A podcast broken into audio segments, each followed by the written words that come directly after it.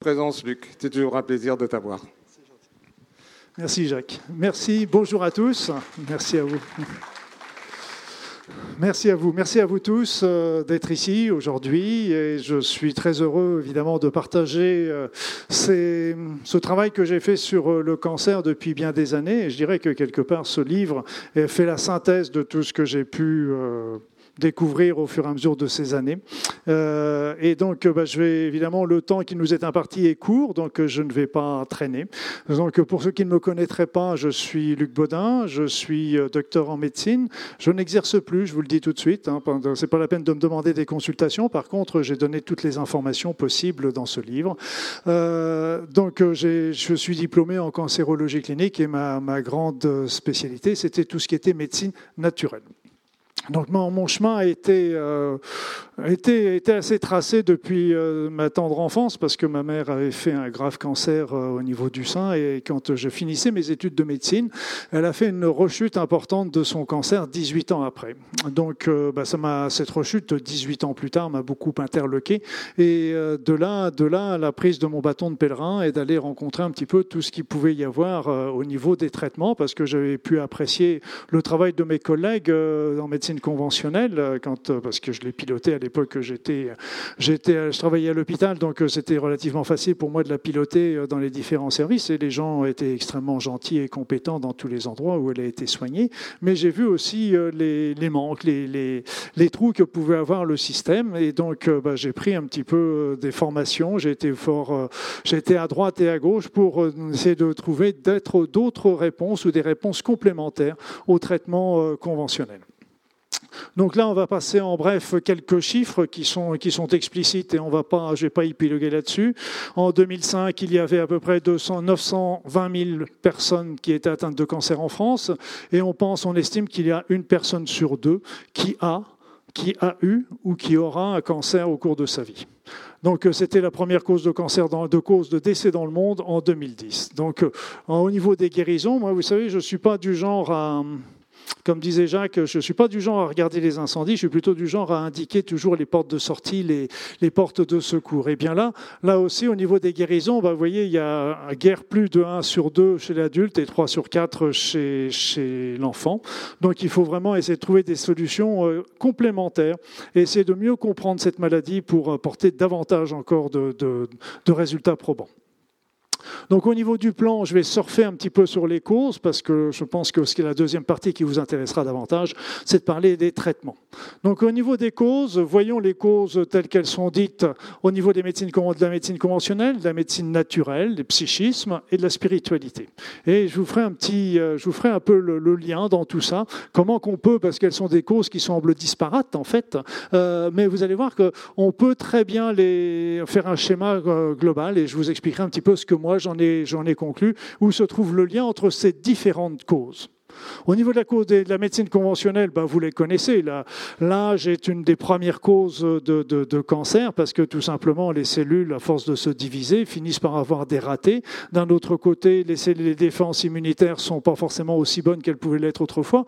Et donc c'est quand même la première cause. La deuxième, deuxième cause qui arrive en force, c'est l'hérédité. Mais l'hérédité, il faut bien savoir qu'il y a toujours deux types de gènes. Les gènes de prédisposition majeure, donc qui peuvent à ce moment-là vous donner à la personne une forte prédisposition à un cancer. Et il y a, mais heureusement, ils sont relativement rares. Ça, va varie, euh, ça varie selon les cancers, mais en moyenne, ça représente 5% des cancers. Par contre, il y a les prédispositions mineures au niveau héréditaire qui, elles, ne suffisent pas à elles seules à déclencher un cancer. Il faut qu'elles soient associées avec d'autres facteurs de risque. Donc les causes, on va y revenir, euh, on va y revenir très légèrement, mais il y a l'alimentation que l'on va voir, qui sont qui sont une cause importante. Il y a le tabac, le tabac, les infections, les infections, les infections qui sont plutôt un peu chroniques. Vous savez, on parle beaucoup du, du de, de, de, de, des infections comme le, papillomavirus, par exemple, qui par sa chronicité finit par déclencher un cancer. Mais il faut bien comprendre aussi qu'il va falloir plusieurs dizaines, dizaines d'années pour qu'un papillomavirus, s'il persiste, parce qu'il guérisse aussi spontanément dans un certain nombre de cas, euh, finissent par déclencher ça. Les hormones sexuelles, donc là encore, ça peut être, on sait qu'une une, une, puberté précoce ou une euh, ou une, euh, comment ça s'appelle, une ménopause un peu tardive ou un, déficit, un défaut d'allaitement peuvent être aussi la cause. On a l'alcool, on a les radiations, radiations euh, aussi bien nucléaires, mais aussi on peut faut penser aussi qu'il euh, faut mettre une pierre dans notre jardin, nous autres médecins, c'est qu'il y a quand même les problèmes de, de, radiation au niveau des, des examens radiologiques que l'on peut faire. Les expositions professionnelles, la pollution, l'inactivité physique et les pratiques médicales, parce que même si elles sont utiles dans, pour, pour guérir certaines maladies, tout comme euh, eh bien, elles peuvent aussi déclencher des, problèmes, dont le cancer. Donc là, il faut bien comprendre, et c'est là ce que je voudrais surtout que vous reteniez dans les causes euh, conventionnelles, c'est que le mode de vie, notre mode de vie moderne, est responsable déjà à lui seul de 65 à 65% de nos cancers. Et parmi ces 65%, il y a 35% qui sont liés à, des mauvaises, à une mauvaise alimentation. Après ça, au niveau des causes naturelles, les causes naturelles, elles, elles vont parler plutôt d'une accumulation de toxines dans l'organisme. Une accumulation de toxines qui, évidemment, si euh, vont un petit peu euh, encrasser l'ensemble de l'organisme au cours de la vie, nous sommes tous, par exemple, en acidose, on a tous un excès d'acide à cause de notre alimentation industrielle, on a tous un excès d'acide à cause de notre sédentarité, à cause d'une mauvaise euh, respiration, et donc tout ça, ça provoque une acidose sur le terrain. Et à ce moment-là, c'était le docteur Kousmine qui avait, euh, qui avait euh, émis cette hypothèse-là, euh, qui était intelligente, mais qui, à mon sens, n'aurait fait pas tout à fait la vérité. Mais elle prend parler que le cancer était là comme si ça créait, l'organisme créait un super émonctoire pour éliminer le trop-plein de, de, de polluants qu'il pouvait y avoir au niveau de l'organisme.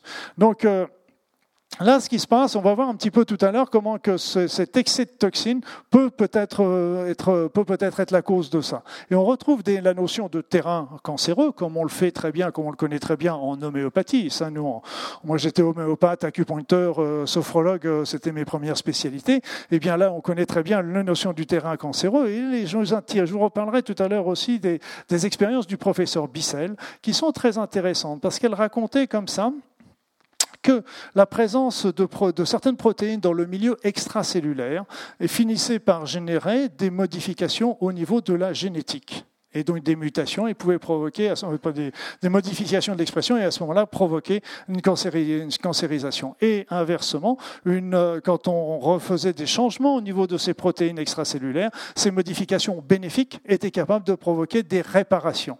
Et ça, c'est tout à fait un, message à la fois euh, important parce que ça confirme, parce que qu'est-ce qui va, qui va générer ces différences de protéines? Qu'est-ce qui va générer ça? C'est tout simplement notre mode de vie, notre alimentation, notre. On revient sur la notion du terrain. Et donc là, c'est intéressant parce que c'est à la fois ça, confirme euh, la notion de, de, ce que je viens de dire. Le mode de vie est responsable de 60% de nos cancers, mais inversement, elle nous montre aussi qu'un changement de mode de vie peut changer nos protéines extracellulaires et donc à ce moment-là provoquer des réparations au niveau des cellules cancéreuses. Après ça, au niveau du psy, au niveau du psy, euh, du psychisme, là, on, commence à toucher des choses qui sont plus sulfureuses, je dirais. Déjà, le simple stress. Le stress, on sait que euh, ça va, modifier euh, le taux de prolactine, alors que ce taux de prolactine est plutôt est un des éléments qui vont intervenir sur les cancers hormonodépendants. On sait aussi que la CTH va être modifiée. Bref, ça va changer au niveau des défenses immunitaires et ça pourrait être une cause de plus intéressant encore, c'est les chocs émotionnels. Ce sont les chocs émotionnels qui sont souvent vécus euh, intensivement, vécus dans l'isolement, vécus euh, d'une manière complètement inattendue. Et là, on va voir tout à l'heure, je vais vous expliquer que ça, ça va nous donner l'explication de la localisation sur l'organe. Le choc émotionnel n'est pas la cause. Le choc émotionnel est le facteur déclenchant la plupart du temps, ce qui est tout à fait différent. Et là, le choc émotionnel, on va en reparler là tout à l'heure, c'est toujours des chocs qui nationaux. Et quand on prend le temps, quand on prend le temps d'interroger les personnes qui, euh, qui ont, sont atteintes d'un cancer, on leur dit, d'après vous, à quoi vous l'attribuez? Eh bien, très souvent, vous avez la réponse qui tombe immédiatement, c'est-à-dire dans les trois mois, dans les au plus les six mois, on retrouve un choc émotionnel violent, vécu dans l'isolement et qui, qui, était, qui était complètement caché. Mais caché, euh, ça ne veut pas dire que les personnes vivaient seules. Mais ça veut dire simplement qu'elles n'ont pas voulu en parler à leur, à leur, euh, à entourage. J'avais un monsieur comme ça qui avait eu un gros choc émotionnel au cours d'une séance euh, de soins qu'il avait eu chez un confrère, et, cette peur de mourir, eh bien cette peur de mourir lui a, ça a déclenché quelques mois plus tard l'apparition d'un cancer du poumon. Si vous voulez, le, la notion, c'est que c'est pas la peur de mourir qui a été la, la, cause. La peur de mourir a été le facteur déclenchant, comme je vais vous l'expliquer. Mais si on prend la peine de le, de le voir, moi j'avais une autre femme qui était venue me voir, elle, elle avait un cancer du sein, et je me rappelle, c'est une patiente que je connaissais bien. Et je me suis assis au bord de son lit, puis je lui dit, bah, écoutez, je comprends pas, parce que quand votre type de cancer, en général, ça représente un, un problème avec le conjoint. Un problème, c'est pas forcément un conflit, ça peut être un souci avec le conjoint, et euh, pour le conjoint. Et donc, elle me répond là, à ce moment-là, du tac au tac, elle me répond, vous avez raison, docteur, j'avais un ami, j'en ai parlé à personne, y compris à ma mère, à mes proches, etc. Personne ne le savait, et cet ami est décédé trois mois avant le début de mon cancer. Donc, quand on prend la peine d'interroger les personnes, on a des réponses qui nous tombent, qui sont très importantes, et souvent, euh, c'est la première fois que les personnes vont oser en parler. Donc là aussi, ces, conflits font partie souvent de cycles, enfin là, ça ressemble de cycles qui sont revenus déjà dans la vie et qui reviennent de plus en plus fort et d'une manière de plus en plus intense. Voilà. Donc, autrement, un petit peu plus loin, alors spiritualité, euh, j'ose, euh, oui, je dirais un petit peu sens, la recherche de sens, j'aurais plutôt dire, parce que la spiritualité, je reviens du Canada et on parle bien de spiritualité là-bas. Ici, on parle plus de recherche de sens, parce que la spiritualité est un mot qui a été un petit peu euh, mal galvaudé. Donc, ce qui, est, intéressant, eh bien, il y a, quelqu'un que, que j'apprécie particulièrement et que je trouve assez extraordinaire, c'est le docteur Edouard Bach, celui qui a été à l'origine des, des, fleurs, des petites fleurs que, vous connaissez sans doute. Eh bien, Edouard Bach, lui, il disait, il a eu d'ailleurs un cancer, il disait que la maladie est, un, est le résultat d'un conflit intérieur entre l'âme et le mental. C'est-à-dire, c'est un conflit qui fait que entre nos actions dans le domaine, dans le présent, nos actions dans le présent, dans nos actions dans notre vie courante, ne sont pas en adéquation avec nos aspirations profondes. C'est-à-dire qu'on fait, des, on fait des, choix de vie parce qu'on doit les faire, parce qu'on se les impose, parce qu'on trouve que c'est important euh, pour paraître, parce que c'est important, parce que ça va nous rapporter ceci ou cela.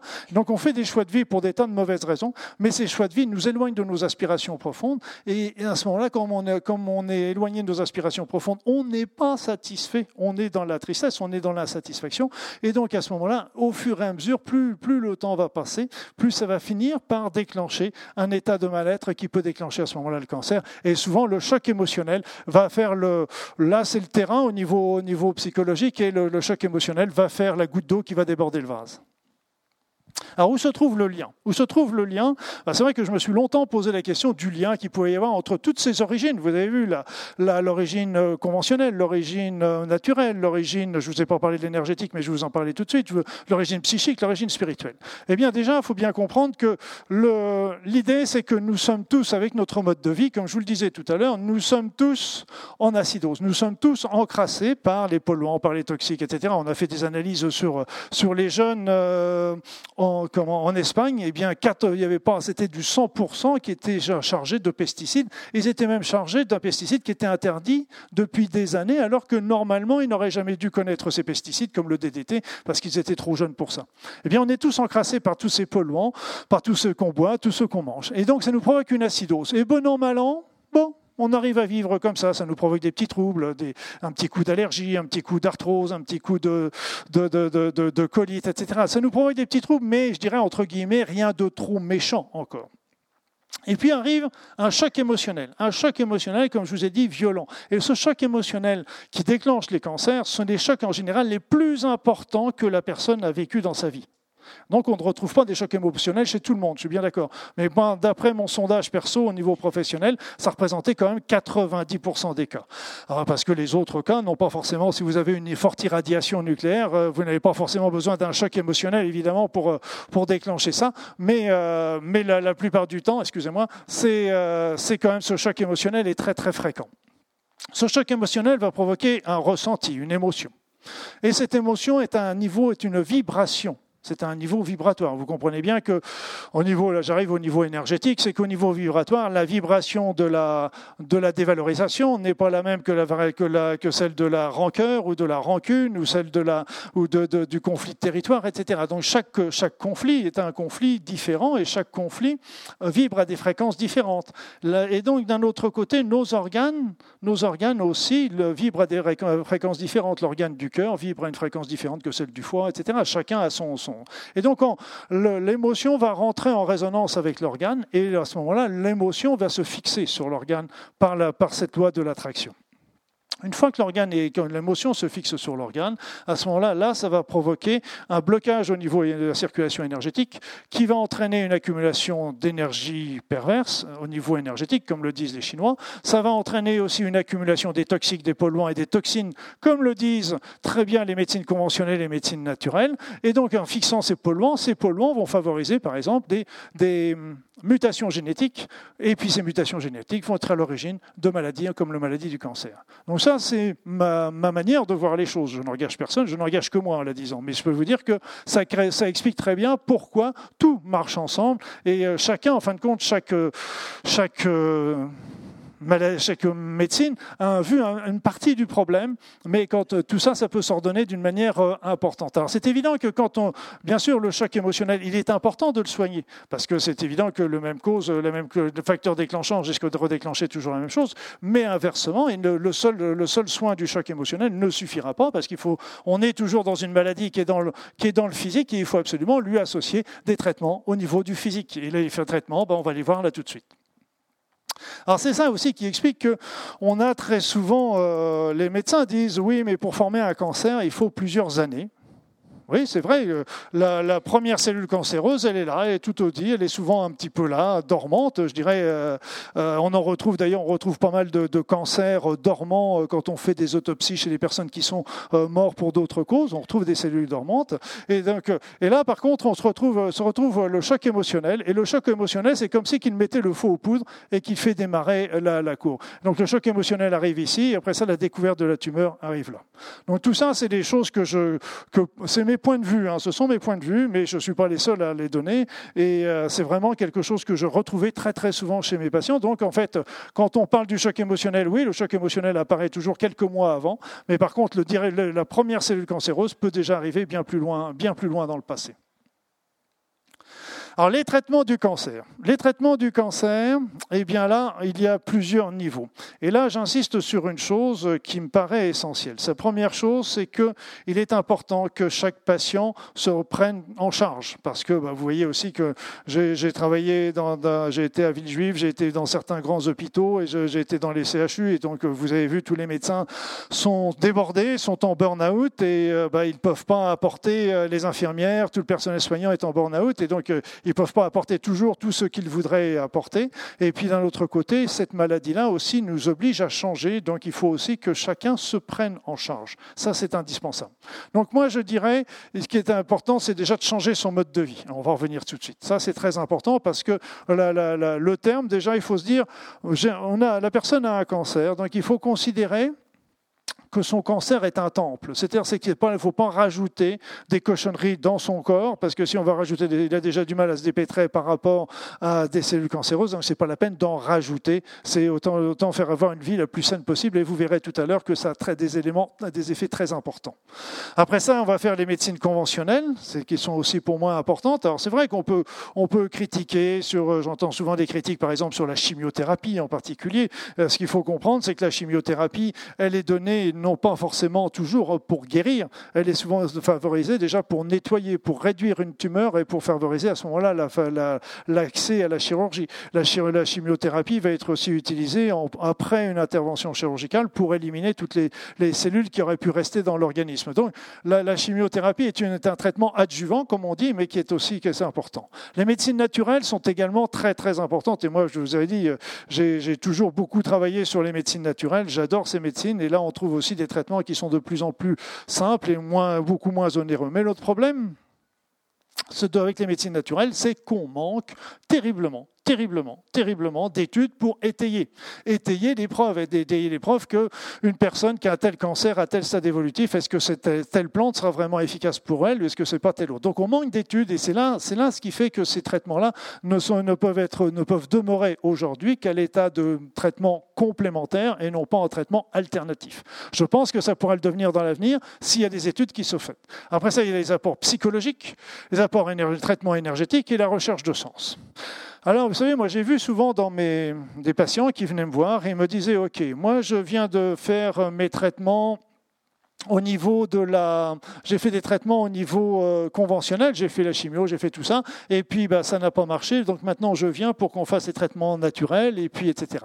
Donc je dirais ça c'est très très très dommage. Je dirais que c'est pas dommage de venir hein, pour faire euh, la médecine naturelle peuvent avoir bien sûr des des, des, résultats là où la médecine conventionnelle n'en a pas, mais je dirais que c'est très dommage parce que l'idée c'est plutôt d'essayer de faire les traitements naturels en même temps que les traitements euh, conventionnels pour multiplier les chances de succès. Ne pas attendre que l'un ait échoué pour faire l'autre il vaut mieux les faire ensemble.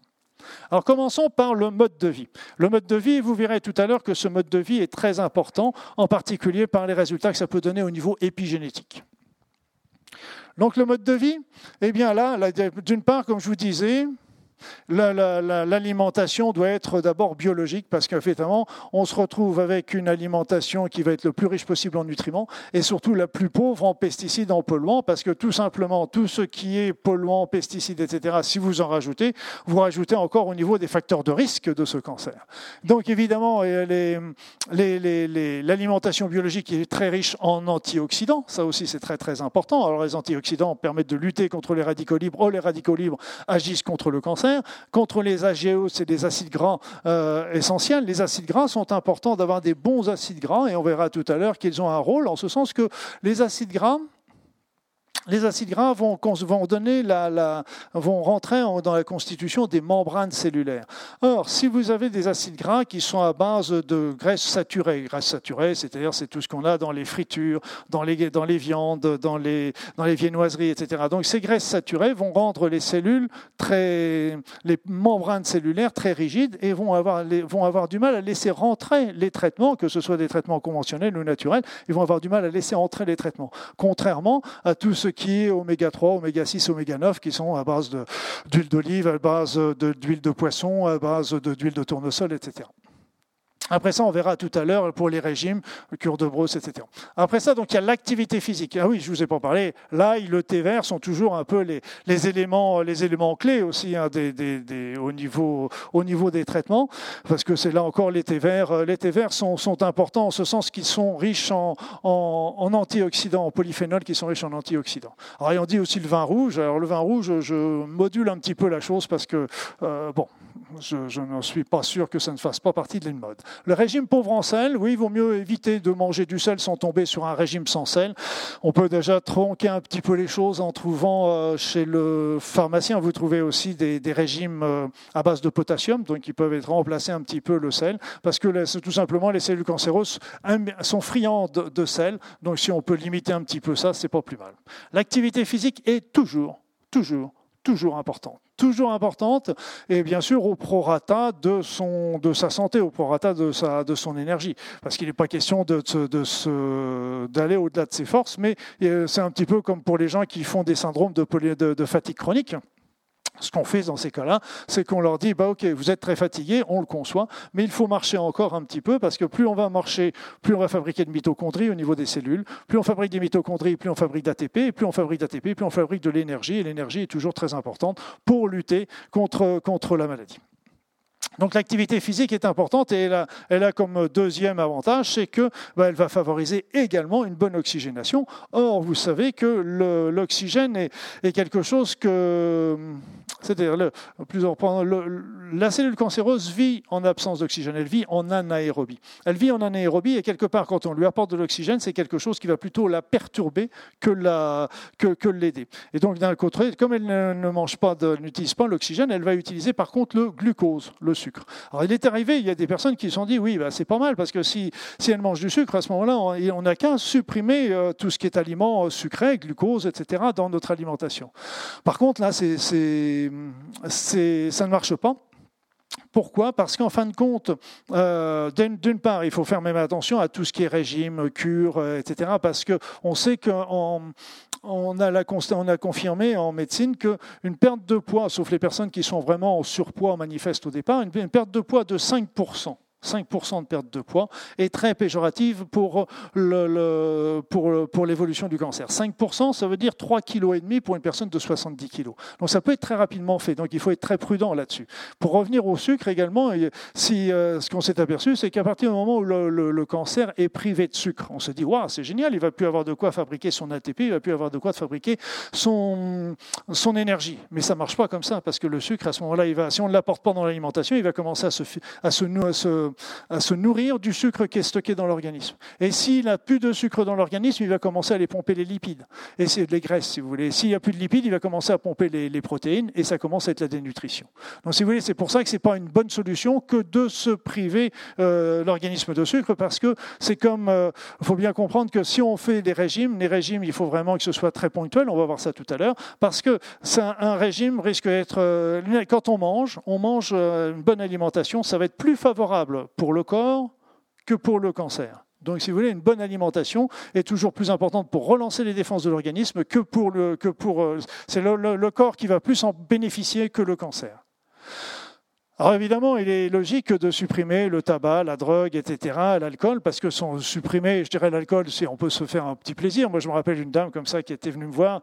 Elle, elle avait 95 ans et puis elle me dit Oh là là, j'ai vu qu'il y avait du cholestérol dans ma prise de sang. Il y a 95 ans, une petite prise de, de cholestérol. Je dis Non, on ne fait rien. Il y a 95 ans, vous avez un petit chouïa de cholestérol, c'est vraiment pas la peine de vous embêter de ça. Elle dit Si, si, si, si, il faut que vous me le fassiez, il faut que vous me le fassiez. Non, je lui dis, bah, écoutez, je vous, je vous, donne une feuille de régime, vous avez qu'à regarder un petit peu ce qu'il y a, si vous faites des, des, des, excès en ceci ou en cela, et puis c'est tout, hein, il n'y a pas besoin de faire autre chose. Et elle revient la fois suivante, elle me dit, ah, bah, écoutez, docteur, là j'ai fait tout, tout, tout ce que vous m'avez dit, là, le régime, je l'ai suivi à la lettre, mais il y a un truc hein, quand même, j'ai eu du mal à le faire, ah, c'est de boire mon petit verre de vin tous les jours. dans les feuilles de régime, il y a marqué, il est autorisé à boire un verre de vin, il n'est pas obligatoire de boire un verre de vin. Donc là, le, le vin, oui, si ça fait plaisir, il faut toujours manger l'alimentation, vous savez, il vaut mieux encore manger des choses qui ne sont pas bonnes, mais des choses qu'on va faire avec plaisir, plutôt que de, faire de se forcer aussi sur l'alimentation qui, qui n'est pas équilibrée. Je vous ai pas parlé aussi d'un élément qui est essentiel, c'est l'aliment crétoise et l'alimentation méditerranéenne. Et vous vous rendez compte, vous vous rendez compte, eh bien pour une fois, tous les médecins sont d'accord pour dire que l'alimentation euh, méditerranéenne est la meilleure pour la santé. Et donc c'est vraiment, euh, vraiment rare de voir ça. Après ça, donc la suppression du tabac, de l'alcool et de la drogue est importante. Et on sait que le feu de fumée est péjoratif à tous les stades du cancer. On sait que c'est péjoratif, bien sûr, pour l'arrivée du cancer. C'est assez péjoratif également pour euh, l'évolution du cancer, c'est péjoratif pour la survenue des métastases, donc c'est toujours péjoratif. Donc il est toujours positif, utile de supprimer ça. Et donc, vous voyez, c'est qu'aussi le tabac, le tabac, qu'est-ce que ça favorise? Ça favorise, par exemple, la survenue d'un cancer de la gorge, du poumon, de la vessie. C'est aussi favorable aussi au cancer de col de l'utérus. Imaginons une personne qui a un cancer de la vessie. Cette personne qui a un cancer de la vessie, on va lui dire, mais attendez, pourquoi Il va pouvoir poser sa question à son médecin, mais pourquoi j'ai un cancer de la vessie? Alors évidemment, le médecin va dire, ah bah, c'est parce que vous êtes fumeur. Ok, ok, je suis fumeur, c'est vrai, j'y ai été. Ok, maintenant, dites-moi pourquoi ce cancer, de la, de ce, cancer est venu du, du fumeur, donc est venu se localiser sur ma vessie et non pas sur ma gorge ou sur mon poumon? Et là, Grand silence des médecins. Grand silence des médecins, et là, vous pouvez avoir déjà un peu plus la réponse par le facteur, par, le choc émotionnel que je vous ai expliqué tout à l'heure. Le choc émotionnel a déclenché, est venu se fixer sur la vessie, et donc c'est ça qui a fait que toutes les toxines se sont localisées là. Là, on a la réponse à toutes ces questions que, que n'ont pas la médecine classique. Le temps du sommeil est vraiment un temps important parce que le temps du sommeil, le temps du repos, et vous savez qu'il y a un mot, hein, il y a un mot qui a disparu du, du dictionnaire des médecins il s'appelle convalescence. Donc, convalescence, vous savez, maintenant, vous avez fini, vous avez accouché, deux jours plus tard, vous allez vous retourner à la maison, vous avez fini votre grippe, on vous remet tout de suite au boulot. Donc la convalescence, elle, elle a disparu, alors que c'est quelque chose, c'est un temps super important parce que le repos, le sommeil, le loisir, la détente sont des éléments importants. Les voyages aussi. Les voyages, on s'est aperçu que les gens qui voyageaient, ben, évidemment, on est astreint à oublier un petit peu sa maladie, oublier et ça permettait d'obtenir une, une meilleure évolution au niveau du cancer. La gestion du stress également, parce qu'on a tous des tas de choses, mais il faut quand même déjà, avant toute chose, commencer à se poser en se demandant est-ce que c'est, qu'est-ce que je dois faire? La relaxation, la méditation, le yoga sont des éléments extrêmement importants parce que ça nous permet de nous remettre ici et maintenant. Parce qu'autrement, ici et maintenant, je vous dis, je vais vous donner un scoop, hein, c'est vraiment super important d'être ici et maintenant indépendamment même du cancer, dans le cancer surtout, mais indépendamment dans le cancer pour toutes nos vies, parce que quand on est ici et maintenant, c'est le seul moment dans notre vie où on existe. Parce que quand on est dans le, quand on est dans le futur, on est dans la peur de ce qui va nous arriver. Quand on est dans le passé, on est dans les rétroviseurs en se disant Ah, c'était le bon vieux temps, ou oh là là, qu'est-ce que j'en ai bavé, etc. Vous regardez un film à la télévision, c'est pareil. Vous êtes en train de dormir, c'est pareil. Vous ne vivez pas. Et le seul moment où vous vivez, c'est quand vous êtes ici et maintenant. Et je me rappelle d'une fois, il y avait un, c'était ma toute première conférence que je faisais sur le cancer. Euh, c'était, j'avais bien les et le et je me rappelle, il y avait un monsieur qui était là euh, et qui était un monsieur qui était atteint d'un cancer à un stade euh, extrêmement avancé. J'ai encore des émotions en le se ça. Et, et on lui a demandé si vous aviez un seul un seul conseil à donner à tout le monde, tous ceux qui sont bien portants ici, qu'est-ce que vous diriez? Il disait, profitez du temps présent.